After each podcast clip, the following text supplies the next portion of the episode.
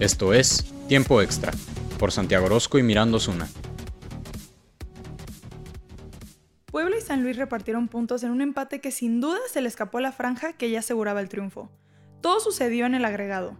El árbitro marcó penal para San Luis y con eso consiguieron igualar el partido.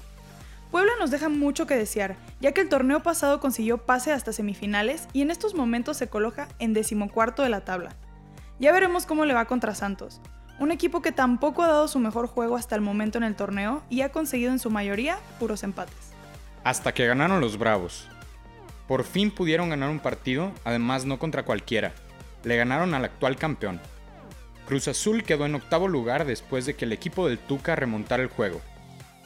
La máquina recibe a los Gallos Blancos para buscar apenas su tercera victoria en lo que va del torneo.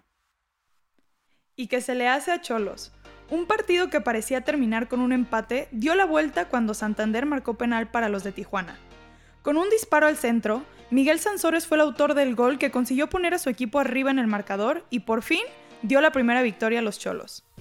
Su siguiente enfrentamiento será ante el Atlético de San Luis, un equipo que sin duda me ha sorprendido. Ha tenido sus altas y bajas, pero por el momento se ubica en noveno lugar, por encima de las Chivas, se tenía que decir. Fiesta de goles anulados en el Estadio Jalisco. Anularon dos goles, uno para cada equipo. Parecía que Monterrey se llevaba el juego, pero los zorros aparecieron en el segundo tiempo. Nadie daba un peso por Atlas, pero siguen sorprendiendo, aunque ese cuento ya no lo sabemos. Todos los años son el bueno y quién sabe. Con eso de que Cruz Azul ya quedó campeón, ya no sabemos en qué creer. A ver si los rojinegros pueden mantenerse así contra los rayos del Necaxa en el Estadio Victoria.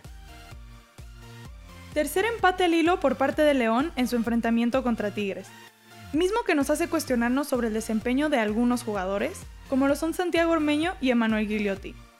Su próximo encuentro será contra Juárez, partido que deberán aprovechar para sumar puntos. Por otro lado, se viene el Clásico Regio. El duelo entre los universitarios de Nuevo León y Rayados se disputará en el Gigante de Acero el 19 de septiembre. América sacó el partido contra Mazatlán, que sigue aferrado al último lugar del repechaje. El Bar se tardó un rato en dar el segundo gol a favor de las Águilas, que si primero por fuera del lugar y luego que falta. Pero ya todos sabíamos que iba a pasar, es el América. Para sorpresa de muchos, la Jun no jugó mal, fue de lo mejor de los azulcremas. Mazatlán recibe a Pumas que no trae nada más que medio equipo lesionado. ¿Qué les puedo decir del partido entre Pumas y Guadalajara? Un encuentro muy aburrido, con pocas emociones y sin goles. Chivas dejó escapar las oportunidades más claras que tuvo y los universitarios una vez más demuestran el por qué se encuentran al fondo de la tabla junto con los Bravos de Juárez. Los de Guadalajara tendrán que compensar esos dos puntos en su enfrentamiento ante Pachuca y tal vez así dejan algo que desear para el clásico contra el América el 25 de septiembre. Querétaro es otro equipo que consiguió su primera victoria esta jornada.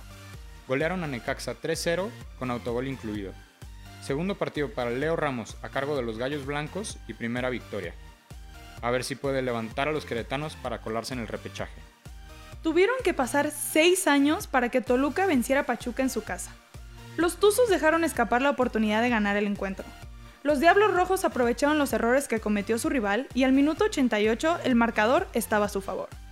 Al final Toluca salió con los tres puntos y el subliderato de la Apertura 2021. El siguiente juego será contra el América, un duelo entre los dos primeros equipos ubicados en la tabla. ¿Será que Toluca logrará quitarle el superlíder al América? Ya veremos.